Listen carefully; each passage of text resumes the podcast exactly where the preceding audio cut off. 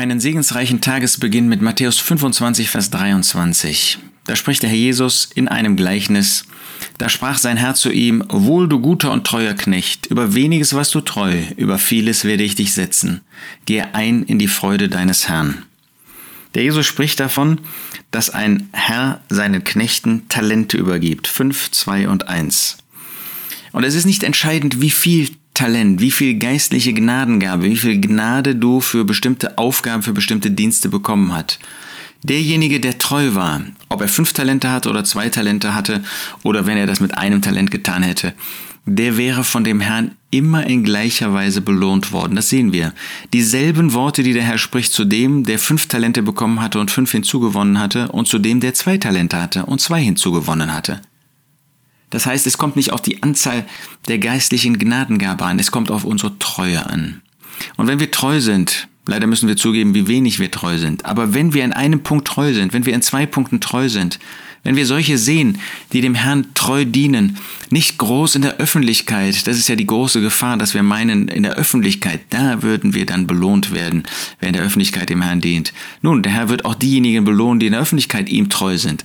Aber entscheidend ist nicht, ob du in der Öffentlichkeit dienst oder im Verborgenen. Tu es lieber im Verborgenen, äh, dann ist die Gefahr nicht so groß, dass wir um der Menschen willen, die uns sehen, die uns hören, dass wir deswegen dies oder jenes tun. Das ist keine Treue. Aber wenn wir treu sind, wenn wir die Dinge tun für den Herrn, dann wird er auch zu dir sagen, wohl du guter und treuer Knecht. Was für ein gewaltiges Erleben, wenn wir da am Richterstuhl des Christus haben, dass er uns sagt, wohl, das hast du wohl getan, du bist ein guter, du bist ein treuer Knecht. Aber weniges warst du treu. Ja, das wollen wir uns immer wieder sagen. Das, was wir, wenn wir etwas treu tun, was wir tun, das ist wenig. Wir könnten viel, viel mehr tun, wenn wir entschiedener wären.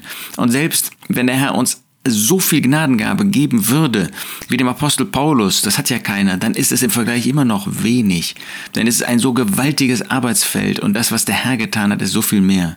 Aber über weniges warst du treu, über vieles werde ich setzen. Das ist der Herr. Er wird uns reichlich belohnen, weit über das hinaus, was wir an geringen, am kleinen getan haben.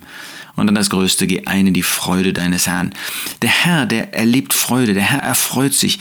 Er ist jetzt an dem Platz der Freude und an diesem Platz wird er uns Anteil geben an seiner eigenen Freude. Ist das nicht Motivation für ihn zu leben, für ihn zu dienen, für ihn zu arbeiten, ähm, sich aufzuraffen, nicht träge zu sein, weiter für ihn tätig zu sein? Ich wünsche dir das und mir auch.